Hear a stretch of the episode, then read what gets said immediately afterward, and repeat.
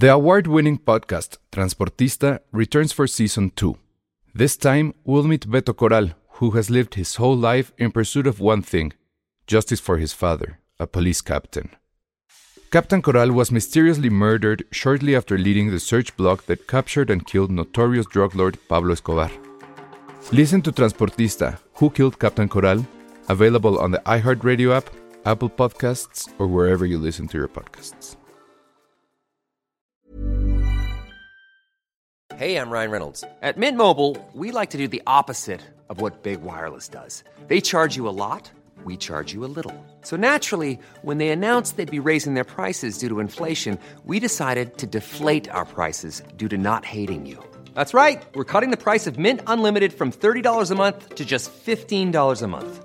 Give it a try at mintmobile.com slash switch. $45 upfront for three months plus taxes and fees. Promo for new customers for limited time. Unlimited more than 40 gigabytes per month. Slows. Full terms at mintmobile.com. Escuchas. Escuchas un podcast de Dixo. Escuchas a Dos tipos de cuidado. Dos tipos de cuidado. Con Arturo Aguilar y El Salón Rojo. Por Dixo.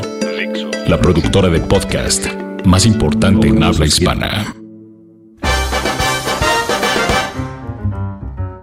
Hola, ¿cómo están? Bienvenidos a esto que es Dos Tipos de Cuidado, el programa de cine aquí en Dixo. El único programa, creo, que está catalogado como explicit en la lista de podcast de iTunes. So, ¿Tú por qué crees que sea eso, Arturo? ¿Sí decimos muchas pinches majaderías? creo que en algún momento nos ha ganado la emoción y hemos aprovechado madres. de las bondades de, de ese tipo de adjetivación. Pero no creo que regularmente, así que Pues- digas, ah, cada vez. El otro día vi y estamos en E de explicit, en rojo. Está bien, y me pues gusta. qué, qué, qué maricas, ¿no? O sea, ¿por qué nos ponen así? O a lo mejor, no, no, no tendría nada que ver. O sea, sí, es así como de buscarle la, la cuadratura al círculo. he de, escuchado- no, bueno, es porque somos muy directos sobre lo que pensamos de las distribuidoras y de las películas que estrenan. O de los festivales. y- Pero, yo- pero bueno, Pero desde ahora en no adelante los productores, eh, eh, eh, los editores y productores de este programa van a tener que poner el famosísimo pit cada que digamos alguna Ah, son chingaderas. pinche chingadera. Muy bien. Pero, pero es real, somos un podcast explícito. Entonces, eh, señores, cuiden a sus hijas porque quién sabe qué pase si escuchen este podcast. Abusados, ¿eh? Pero bueno, vamos a hablar de nada, porque no hemos visto nada. Muchas gracias por acompañarnos y, Adiós. y- Vamos y a- haber de descargado otra vez este bonito podcast. ¿no? Podemos, podemos hablar de que ya debería No, algún... resulta que como ustedes quizás ya lo saben a estas alturas, el podcast de cada semana lo grabamos porque se postproduce y todo un par de eh, durante un par de días. ¿No en a la mitad de la semana lo grabamos y esta vez pues nos tocó el de, pues no, James Bond la vemos hasta mañana en la tarde. Y eso nos pasó, la verdad, por no ser gente VIP. Porque yo sé O muy por bien... querer evitar a la gente. Yo sí tenía invitación, pero preferí Ah, no ir al auditorio. Ves. porque no quería uno. Sí, como esa parte del VIPismo y, y compañía. Pero, pero te la, la verdad te hubiera sacrificado por el podcast. O sea, yo, yo no tampoco quería verla en el no, auditorio. porque sí porque quiero verla. No eso. espero demasiado. O sea, sí quiero verla, pero quiero verla en el cine bien, ¿sabes? Sí. Sí, creo que es una película espectáculo en ese sentido. Y una proyección en el Auditorio Nacional es más un happening social. Está padre, es una gran premiere. Qué bueno que vino Daniel Craig y toda la banda. Pero es más ese tipo de evento. Para verla, verla, Bueno, pues no. es que el tema es, o sea, yo también dije, ojalá la función de prensa no sea ahí, porque si ya les ha tocado a ustedes Yo hasta ir les a pregunté, premieres, exacto. el, el- el auditorio se escucha increíble, porque bueno, es el Auditorio Nacional. Yo creo que de los eh, lugares para conciertos y demás de la Ciudad de México es el mejor lugar por el audio, pero la pantalla pues no es precisamente grande, el auditorio es enorme Sí. y usualmente a la prensa la mandan a Gallola, ¿no? Entonces pues no ves nada, o sea, se ve súper chiquito, se escucha bien, pero se, ve súper chiquito. Exacto, para verla no, no le Sí. hace justicia. Pero no te hubieras sacrificado por los escuchas No. de este podcast. Yo sí fui a la, a la- Ah, bueno, porque esa fue la otra, ¿no? O sea, la prensa sí estuvo invitada a eh, la Floma Roja, pero no nos dejaron entrar a, la- a ver la película. Digo, así lo avisaron desde un inicio, entonces bajo advertencia no había engaño. La verdad es que la- el, el, el podcast- ¿El la- evento? el evento estuvo muy bien organizado. Eh, hemos hablado de ciertas políticas de esta empresa que se llama Eureka, que es la Sí. que lleva el, el eventos y ahora ya también este lleva RP el RP de, de varias, varias distribuidoras. y, pero en esta ocasión ellos también llevaban, me parece, la organización de, de esto. Lo hicieron muy bien. Eh, la verdad es que la alfombra roja estuvo bastante bien organizada, bastante fluida, no hubo tanta aglomeración, o sea, sí separaron bien tele, este, fotógrafos y prensa escrita. Eh, yo la verdad debo de eh, confesar, y, y sí, puts malos para mí, ok, fui a fanear. Porque yo sí quería mi firma, la firma del autógrafo de, de Lia Sidux en, en, en mi Blu-ray de La Criterion de de, la vida de Adele, Blue is the warmest color. Y sí lo conseguí, entonces eso estuvo muy bien. Eh, había mucho gremio que efectivamente no sabía ni quién era Lia Sidux. Hubo un par de ellos que me preguntaron que quién era, porque me vieron efectivamente muy emocionado después de, que ya tuve el autógrafo. Pero bien, estaba por ahí. Primero, pues se pasearon los políticos. Llegó Miguel Ángel Mancera muy, muy temprano. No pasó en, al stand donde estaban entrevistando a todos, sino que no le quedaba de otra que pasar donde estaba la prensa escrita. Y bueno, pues ahí estuvo. Platicó con algunos. Se veía que iba ahí como, supongo que eran sus hijos. Este, todo un rockstar se siente el señor. Y bueno, pues eh, pa- eh, parte era como que del deal por el tema de la Ciudad de México, en Bond y demás, ¿no? Y después de todo el happening del fin de semana de la Fórmula 1, sí, claro. O sea, en términos de exposición. de exposición y social, pues la ciudad tuvo un fin de semana increíble con lo de la Fórmula 1. y la premier de las Américas la- esta, que es como estaba. Estaba por ahí también, por ejemplo, eh, Miguel Alemán, eh, estaba por ahí. Había muchos empresarios que la verdad no recuerdo su nombre. Estaba también la secretaria de, de Relaciones Exteriores, que bueno, pues había estado lo de Mm. la Fórmula 1 en el podium y aquí estaba con, con Daniel Craig literal. Ajonjolís de todos los moles. Sí, y ya después pues ya pasaron ahí en la alfombra. Mónica Bellucci pasó como Fórmula 1, ¿eh? O sea, la vimos pasar así rapidísimo. Chiquita. No quiso hablar con nadie, apenas... Me y- dijo que no tenía ganas de platicar mucho, que tenía Sí, que no. cumplir con esta parte del contrato y ya. Y ya. Esto. Lía. Pero todos los. Ah, bueno, y tampoco este. ¿Cómo se llama? el Ganador de Oscar. Eh, Christopher Waltz. Christopher Watts, súper sangrón, la verdad, porque a él sí vi cómo la gente de la organización le, le, Le le- pidió que se acercaba a la prensa y él dijo que no y se siguió derecho. Entonces, no, no quiso nada. Pero. Al tipo que le dieron el Oscar dos veces por el mismo papel. el mismo papel, Ah, sí, eh, con sí. el mismo director y casi, bueno, no, no era la misma película, pero Casi. bueno, casi. Luego, eh, Daniel Craig increíble, porque él sí estuvo súper este, atento con todo mundo. A él también, pues por no dejarle pedí el, el autógrafo, pero pues no calculé que el- la portada del, del Blu-ray era muy oscura, entonces no se ve. Oh, No se la ve la. Pero la verdad no me importaba, o sea, ya, ya lo tenía Sabes ahí. que está ahí, bueno. Y dices, sí. bueno. Pero pues a mí lo que me importaba Lea Sidux, este, Lea Sidux también, estaba también como de no se la creía, traía las manos este, entrelazadas, como ya sabes, en, signos de, de nervio total. Eh, Dave Bautista también pasó por ahí, también tipazo, con todo el mundo que le preguntaba cosas se detenía. Eh, muy bien, o sea, la verdad es que estuvo bastante bien organizado. Hace mucho que no iba yo a este tipo de babosadas, pero pues estuvo, estuvo padre. Yo no tengo hemos- rato que las evito. Sí, sí, es que ya llega un momento. Yo sí llegué a un momento que dije, what am I doing here, ¿no? Porque la verdad es que, o sea, quienes le preguntaron cosas estuvo bien. O sea, bueno, había preguntas muy tontas, pero había gente que sí estaba preguntando cosas padres. Había por ahí unos compañeros de, de- de otro podcast que se llama El Hype, que, que lo hicieron bastante bien. Y este, pero la verdad es que ya llega un momento que dices, estas entrevistas banqueteras, pues, ¿de qué te sirven, no? Sí, está bien para sacar la nota en algunos espacios, pero no da para mucho. Y, y todos lo sabemos, alguna vez muchos lo, lo hicimos y más. Y sabes que los dos minutos es más que suficiente esa banquetera para lo que sale normalmente en periódicos al otro día o en portales o ese perfil. Y es el de, pero te dijo lo mismo que esperas que todo el mundo te diga. La experiencia de estar aquí, la experiencia de la película, la Sí, el, presentación. el truco ahí es preguntar algo que sea como chistosón, este, una buena pregunta, pero pues sabes que te va a dar para una, máximo dos y se acabó. A lo mucho, Le preguntaron, sí. por ejemplo, qué opinaba del chisme este de que Idris Elba podría ser Ah, el Bond. próximo James Bond y pues se fue por la tangente Daniel Craig y dijo, eso es tema para otra ocasión, ¿no? Entonces, pero eh, insisto, bien creo y, y, y bueno, pues lástima que no pudimos entrar. Y hablando de Bond, ¿cuál es tu favorito? Ah, esa es una En lo que la próxima pregunta. semana les hablamos de la película Sí. en específico, ahorita habla- hablaremos un poquito antes de mencionarles dos, tres cosas de la Sí, cartelera y y- arranca la muestra de, de la Cineteca Nacional. Y revisar también, si se puede, rápidamente la, la historia de Bond, porque hay cosas ahí chistosas. ¿Cuál es mi Bond favorito? Híjole, pues creo que sí es Daniel Craig. Creo que tu Bond favorito va cambiando conforme vas creciendo, porque sí, porque hubo un momento en que Pierce Brosnan, para mí, decía es que claro, o sea, él tenía que ser Bond. O sea, para mí no había otra opción. Y, y ya que llega Daniel Craig y que le da esta eh, cuestión sucia el personaje, que es más rudo, Sí, que es... que se ensucia más. Que se ensucia más, que es casi, casi un, un- O sea, más que un gentleman, es casi un boxeador Sí. irlandés. Que sí te. O sea, sí se va a romper la madre. O sea, se tiene que romper la madre, te va a romper la madre. Y no se va a andar con, con cosas. Me, me gusta, me, me gusta eso. Y pues obviamente eh, Sean Connery, ¿no? Sí. Pero tú, ¿cuál es tu Bond favorito? No, yo sí creo que me quedaría primero con Sean Connery, pero por todo el contexto de lo que eran las películas, de lo que era el concepto, la fórmula completa en la que se hacía la, la producción y además la construcción de una de las primeras grandes sagas, porque además si estamos hablando de la época, los últimos años en la que todo es alrededor de la construcción de sagas, lo mínimo que, que puede hacer un estudio es tratar de agarrar cualquier fenómeno y revivirlo o retomarlo. Y hemos visto desde los Cuatro Fantásticos y todo lo de Marvel, hasta el asunto de Superman, etcétera. Esta es una de las franquicias que más tiempo se ha mantenido viva y que se ha reseteado en múltiples ocasiones. Pero creo que es enormemente afortunada la manera en la que la resetean a partir de Daniel Craig.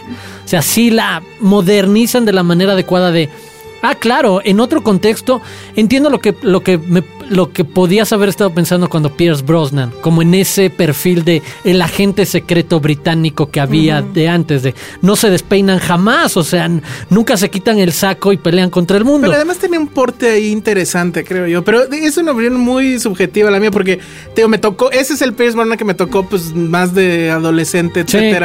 Y dices, sí, o sea, sí quisiera yo ser ese güey. Y a mí ese sentía que le faltaba algo, que no terminaba como de empatar en, en ahora sí que en el contexto En en el que le tocó ahora sí que eh, participar, porque al final también lo de Daniel Craig es el contexto rudo, sucio en el que, en el que se mueve, o sea, incluso al momento de empezar la, la saga o de resetearla, van a la novela 1 y Casino Royale es la primera novela de la saga literaria de, de Bond, que te explica precisamente las motivaciones del personaje y lo pone en otro terreno, que como dices, teníamos más esta zona de sabíamos que era un huérfano y todo el asunto, pero siempre más hacia el y tuviste un- una educación en una de estas eh, universidades privilegiadas inglesas, entonces jugabas más al gentleman y demás, pero no te habían puesto tan claro como en Casino Royale el asunto de no, vengo de la parte sucia, me adapté a esto, pero es solo un traje que utilizo para poder involucrarme o adaptarme a donde tengo que jugar, pero no pertenezco jamás a, a este,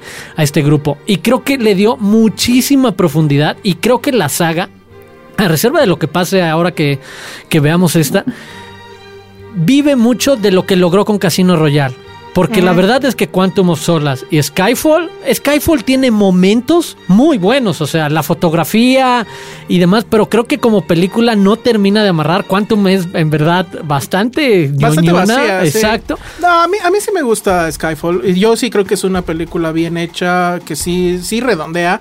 Pero espero que siga Casino dando más. Pero exacto, pero lo que le da Casino Royale como para darle vida de empecemos de cero y ver hasta dónde lo lleva este trauma de su primer enamoramiento y la ruptura completa de la ilusión y por eso ya se vuelve el auténtico ahí viene el tit, hijo de puta que se vuelve como hombre ligador y agente secreto, porque ya nunca más vuelve a confiar en nadie. Y entonces ya te da el registro de las siguientes películas de, ah, claro, si ese fuera el primer James Bond y luego vienen todas las películas, la de Lazenby, Roger Moore, Conner y demás, ah, claro, por eso se entiende que siempre sea el güey alejado, frío, calculador, con todas las novias o mujeres Bond que tiene a lo largo de Que, la, que además de la es, saga. es una. Yo creo que es una anomalía, al parecer, en cuanto a las sagas eh, de cine, ¿no? O sea, estamos hablando de que. ¿Ya cuántas?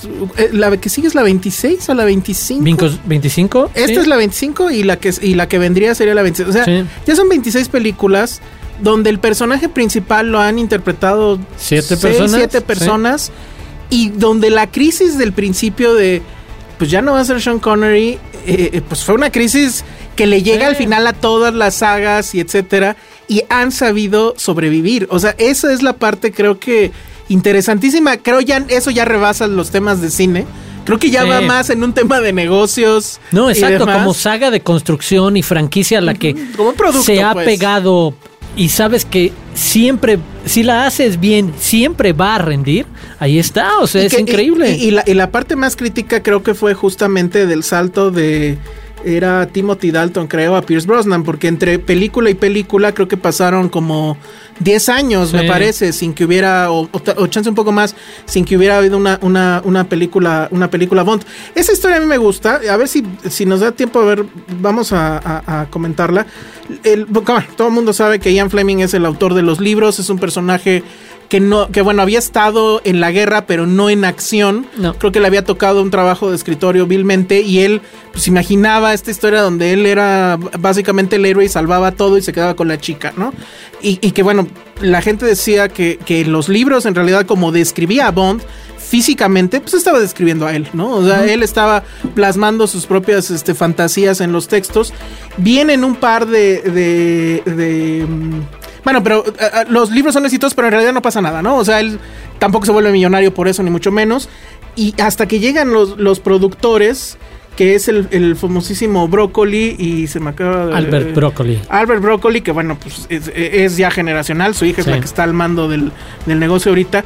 Y Harry Saltzman, eh, los que finalmente compran los derechos, hacen la primera película y wow, bingo, ¿no? Le, le pegaron a la, a la gallina de los huevos de oro, porque desde la primera película vino el marketing, vino el, el- el, eh, ¿cómo se llama? El product placement, bueno, no product placement, pero bueno, este asunto del, Sí. del merchandising más bien, que incluso había, por ejemplo, vodka de James Bond, o sea, era... Y es, y es increíble lo, mu- lo largo que ha sobrevivido, como decías, veintitantas películas, con una fórmula tan claramente repetitiva, porque es el de no se traiciona a sí misma, de sabes exactamente qué va a pasar en cada una de las tramas, incluido el minuto momento en el que va a aparecer el elemento de romance. El de James Bond siempre se tiene que enfrentar al lugarteniente del villano antes de al villano en una batalla y después sigue como la persecución Que bueno, que con las Casino armas, el asunto de las armas, los autos, que tuvo también sus etapas, pues, sobre todo en los 80, 90 de Sí, experimentación. pero que, que en Casino Royale, como la Margarita,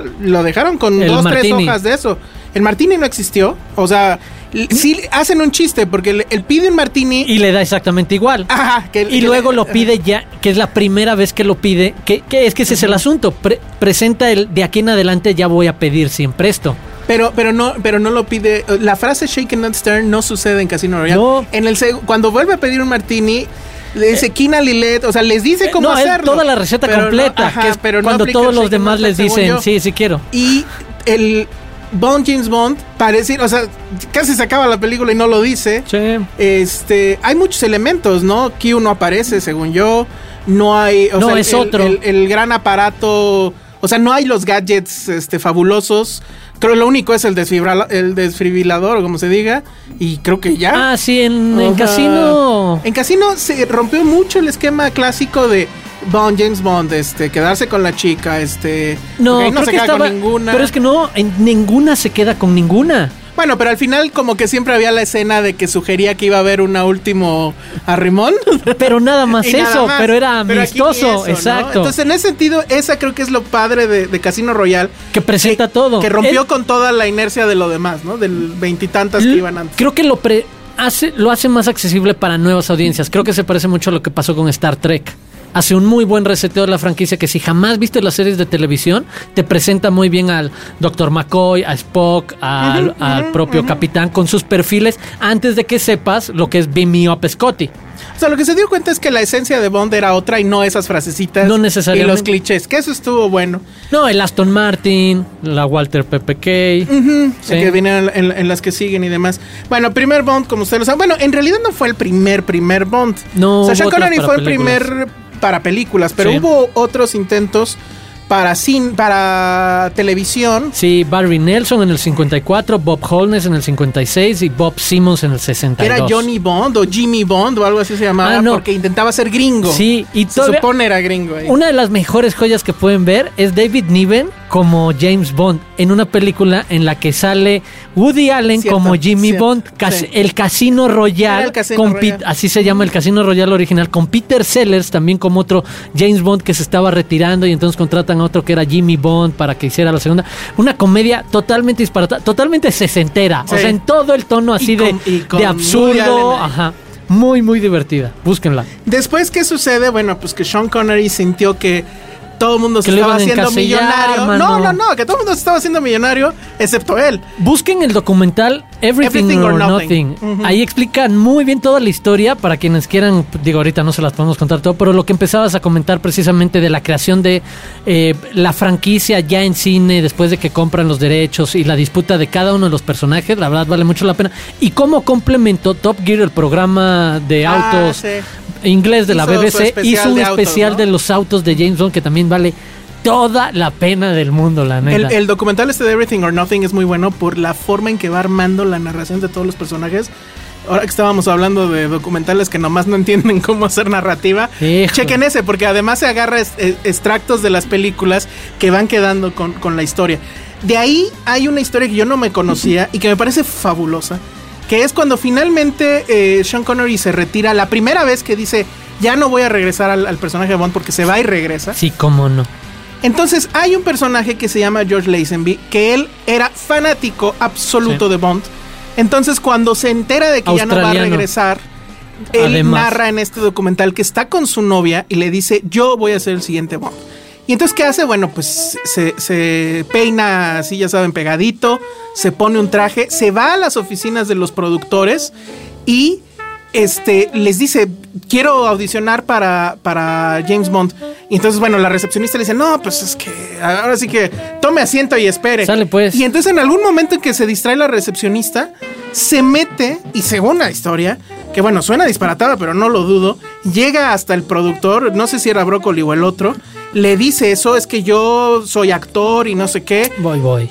Y entonces ya empiezan a, a- le empieza a hacer líneas, lo ven pues vestido de trajecito, la corbata, etcétera, dicen ok, lo mandan con el de casting y él pues no creyéndosela. Total que ya es hasta el que con el de casting el que le dice, ¿sabes qué? La neta es que yo no soy actor, ¿no? Y entonces le dicen, no, a ver, espérame, acabas de convencer a estos dos magnates, este, productores de esta cosa, por supuesto que lo puedes hacer. Y es así como este personaje que efectivamente Por una película. no era actor, Llega a, a- volverse el- el- bueno, la estrella de una saga que pues ya tiene no sé cuánto y la misma, el, el mismo estrellato, porque él cuenta que su vida se volvió fiestas y chicas Sí. todo momento, porque todo mundo quería estar con James Bond. Bueno, pues eso lo llevó también al carajo. De re- de- después, una- un personaje que se le empieza, ya saben que nunca faltan los arribistas, empieza a darle consejos respecto a que si lo que está haciendo está bien, que James Bond es una imagen machista y no sé qué. Entonces me convierte el personaje en un hippie.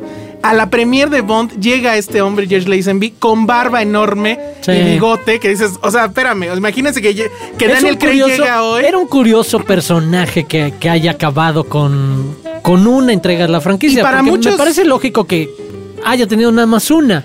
Pues sí, o sea, definitivamente no lo pudo ni manejar. Tal vez si lo hubiera podido manejar mejor la, la, la fama, tal vez lo hubiera podido No era lograr, tan pero- bueno. Yo sí he visto la película varias hipsters- veces. Muchos hipsters dicen que es el mejor. No es Yo digo cierto. que no. No, creo que el mejor. Si han leído por lo menos dos de las novelas como para darse un, una idea del perfil que, que describe de acción y, y de personaje, creo que te- yo tendría que decir que es Timothy Dalton. Timothy Dalton le da el tema violento. ¿no? Exacto. O y es que, exacto, en el fondo, en las novelas, James Bond es un cabrón violento por encima de todas las cosas. En las películas se ha quedado más esta parte de gentleman ligador, que además es espía secreto Roger y Moore. demás. exacto. Y que era la parte, exacto, entre Roger Moore, que era muy caballeresco, muy casi, casi ca- clase alta, dándole como ese eh, eh, pues, tono. Pero o Sean. Connery, que era como una enorme presencia a cuadro. Pero lo que dices, creo que Timothy Dalton se parece un poco más a Daniel Craig en ese perfil sución de güey, o sea, traes algo por dentro malosón de ah, sabes que te voy a madre no nada más porque tengo que hacerlo, estoy disfrutando algo en el proceso. La primera le fue muy mal, la segunda le fue mucho mejor, License to Kill. Y ahí el dato curioso es que Timothy Dalton no iba. eh, la elección ya había sido por Pierce Brosnan. Sí. Pero resultó que Pierce Brosnan tenía un contrato de una Remington Steel, creo que se llamaba Sí, la serie. claro, yo se lo veía. supone que se iba a cancelar justo a tiempo para que él pudiera ir a hacer Bond. Y a la mera resultó que no, que sí iban a seguir una segunda temporada. Y entonces tuvo que joder, ceder su. Y su se da esa pausa que, que mencionabas desde el finales de perdón, de los 80 hasta el 90. 89 hasta El 95 es cuando empieza. Eh, exacto. Que precisamente Pierce Brosnan llega en esta etapa de la globalización de nuevo del cine, que es finales, mediados de los 90, es de nuevo la llegada de cable por todas partes, las paradiabólicas en todas las casas, este, el acceso por primera vez a, ah, mira, pasé de tener los cinco o seis canales de televisión abierta o los cuatro canales de televisión abierta a tener 40 canales. y, y en ese ejercicio también de globalización del cine empezaron a ver muchos productos que eran así, como los blockbusters de hoy en día. Y James Bond fue la franquicia que volvió a ser revivida de cierta manera de la mano de Pierce Brosnan que le daba este por supuesto, perfil de muy elegante, espía, moderno al respecto. Hasta volverse una cat- caricatura nefasta en Diana Sí, Day con la el, neta, El que- auto invisible. Sí, eso ya no le hizo bien a nadie. ¿Cómo se llama? Eh, que venía el tsunami y él iba surfeando el No, tsunami. piedad del creador. sí, decías, no, bueno, ya. Eh, y Sí, el, el con- chinito que se operaba para parecer y acababa Sí, apareciendo sueco. sueco. Sí. Ahí fue cuando dijeron, ok, ya estuvo. Ya déjenlo ir, exacto, es el de- Y vino James Blunt, que ahí el, el tema con, con Daniel Craig. En su momento exacto, ese fue. Y lo La pasamos tan rápido como va a pasar si fuera el caso de Idris Elba, otro actor de color, otro actor que tenga un registro distinto y que no, no te imagines que pudiera ser el de. No, ¿y por qué ahora es chino, pelirrojo? Ah, güey. Pero que también decían que, que hicieran una mujer. Y ahí sí dices, ah, bueno, ya. Sí, creo que ahí. Bájenle a su corrección política, ¿no? No, por el mismo personaje, o sea, pa- el perfil mismo es este dominador, o sea, este macho alfa incorre- políticamente incorrecto, o sea, abusador en, en esa parte emocional, o sea, y ya lo explicaste, o sea, para la parte clavada, las chavas que quieran clavarse en esa parte emocional del personaje, en Casino Royale puedes acabar enamorada del personaje porque, güey, cómo sufrió y él sí la quería y, y ella se muere y todo eso. ah, bueno, ahora vas a entender por qué las siguientes siete películas que veas, el güey las va a tratar como basura. Ah, es porque en esa primera ¿Ya ven? ya no siente. No frenzonen. ¿Ven? Exacto, eso nos pasa a todos. Ah, no.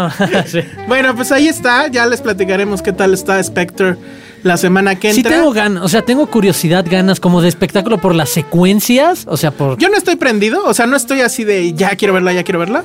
O sea, voy con la mesura normal. Y sí me ll- llama mucho la atención lo que va a suceder con las escenas de México. Tengo muchas ganas Ah, de ver sí esas escenas. Todo el semana mundo dice pasada- que, la, que la- la entrada de esta es la mejor de todas las de, sí. de Daniel Craig. Órale. Ey, va contra la difícil de Casino Royale, la corretiza de parkour en la construcción y después de la pelea de serpientes, que esa es una gran es secuencia una de entrada. secuencia de entrada. Órale. Pero este, bueno. espera, ¿Cineteca algo te iba, o- sí, espera, pero es que algo te iba a decir de lo que dijiste la semana pasada, precisamente de Spectre, de James Bond. Ya se me olvidó. Uy, ¿ves? Nos bueno. distrajimos y por eso digo que pues ya. Bueno, ya nos queda poquito tiempo, Sí. pero si quieres rápidamente nada más listar lo que va a haber en la muestra, que empieza el 6 de noviembre. O sea, este fin. y es empieza con, bueno, no sabemos el orden, pero bueno, vamos a decirles qué va a haber. Échenle un ¿no? ojo, cinetecanacional.net, diagonal micrositios, muestra 59, o busquen en Google, por Dios, muestra 59 Cineteca Nacional y Pero estén sale. pendientes porque vienen cosas padres. Empieza Sí. con las elegidas de David Pablo, no lo he visto. Sí, No sé la verdad, vale mucho la pena. Este, sobre el. Ahora sí que la trata de blancas y. Esas realidades que sabemos que están además a la vuelta de la esquina y que siguen, entre comillas, funcionando. Lo cerca y lo fácil que se puede caer en uno de esos casos absurdos, ridículos. Estuvo en sí. Cannes, pero no me acuerdo si ganó algo.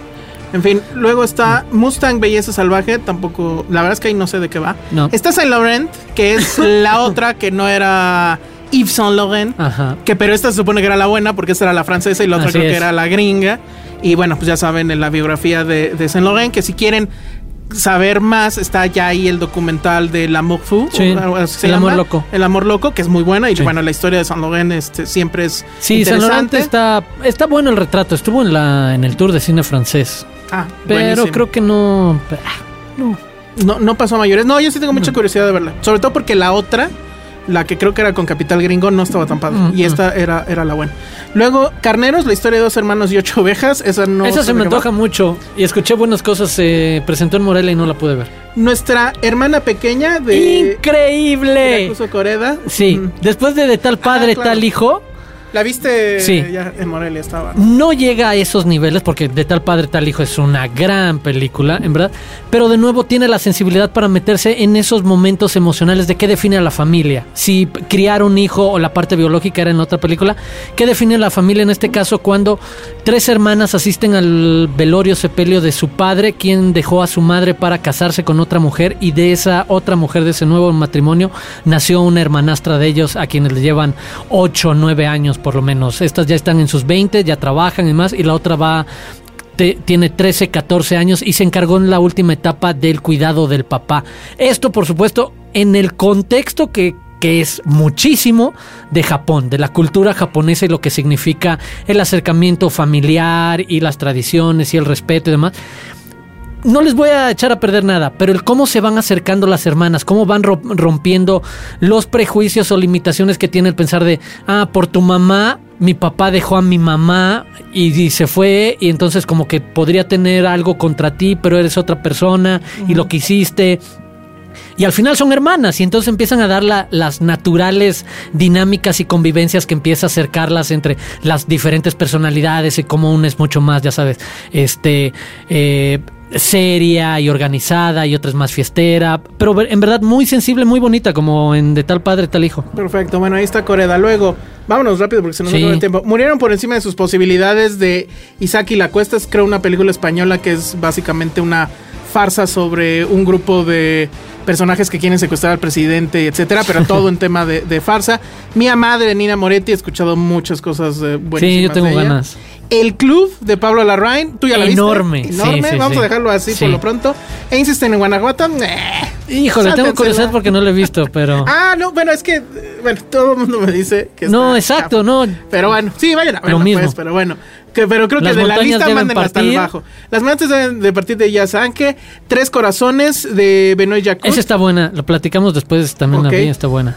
No sé cómo pronunciar esto, si es 45 Jill. Sí, son 45 años. Ok. Sí. Luego, ay, esto no sé cómo Una se paloma dice. sentada en una rama. Ah, claro, es el reflejo de la existencia de Roy Anderson. Eh, título por demás este, rimbombante, pero la verdad es que no sé exactamente de qué va esta cinta. No, se me antoja por el título. Sí, y- pero tengo miedo por el pero exacto, puede ser un riesgo, luego los platicamos. Y Steve Jobs, Steve Jobs. que es el muy, muy curioso acercamiento de Aaron Sorkin a la biografía, ya, a la biografía de Walter Isaacson.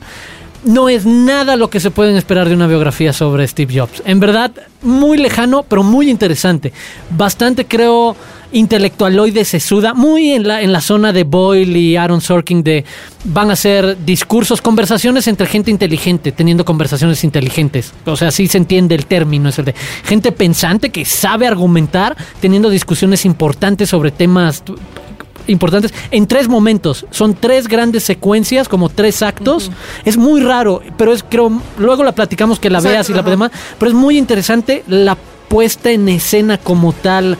Creo que es un riesgo cómo presenta la película. Creo que le puede ir mal en taquilla porque no creo que Y de sea hecho, para todo el las tres, público. películas, las tres películas, las tres este, segmentos suceden en el mismo lugar en cierta forma, ¿no? Es- Tengo entendido. Todas son, Son la hora antes de la presentación de, grandes Ya. productos. No digamos más. Bueno, el, pues ahí está. El tras bastidores de, de esas presentaciones. Está increíble, creo, este fin de semana con lo que está empezando, porque también está ya, empieza el viernes, eh, lo mejor de Morelia en Ah, el DF. sí, claro. Que por ahí está Amy, está Anomalesia, que son como que dos que no se deben de perder. Por favor, sí. Está Macbeth. Háganse un favor. Hay muchas ahí. Entonces, creo que, y lo dice quien ya tenía toda la intención de ir a Morelia y por eh, razones de fuerza mayor no pudo ir. Ya me armaron el plan sin querer. Ya no necesito Morelia entre la muestra.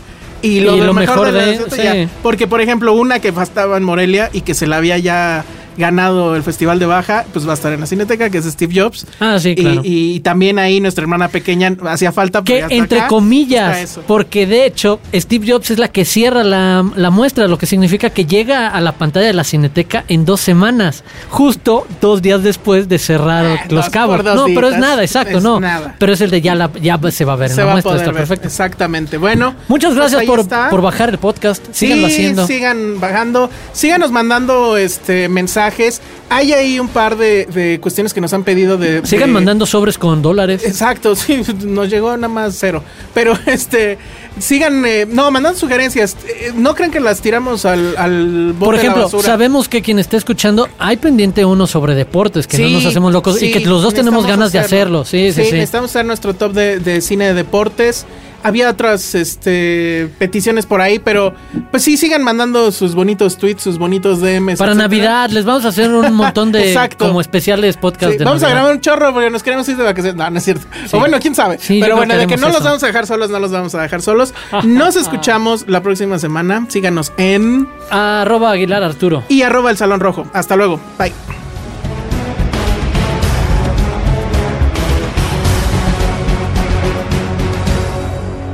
Dixo presentó Dos tipos de cuidado con Arturo Aguilar y El Salón Rojo.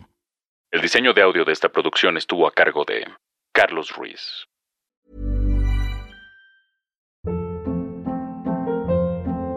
Hold up. What was that? Boring. No flavor. That was as bad as those leftovers you ate all week. Kiki Palmer here, and it's time to say hello to something fresh and guilt-free. Hello Fresh. Jazz up dinner with pecan-crusted chicken or garlic butter shrimp scampi. Now that's music to my mouth. Hello Fresh. Let's get this dinner party started. Discover all the delicious possibilities at hellofresh.com.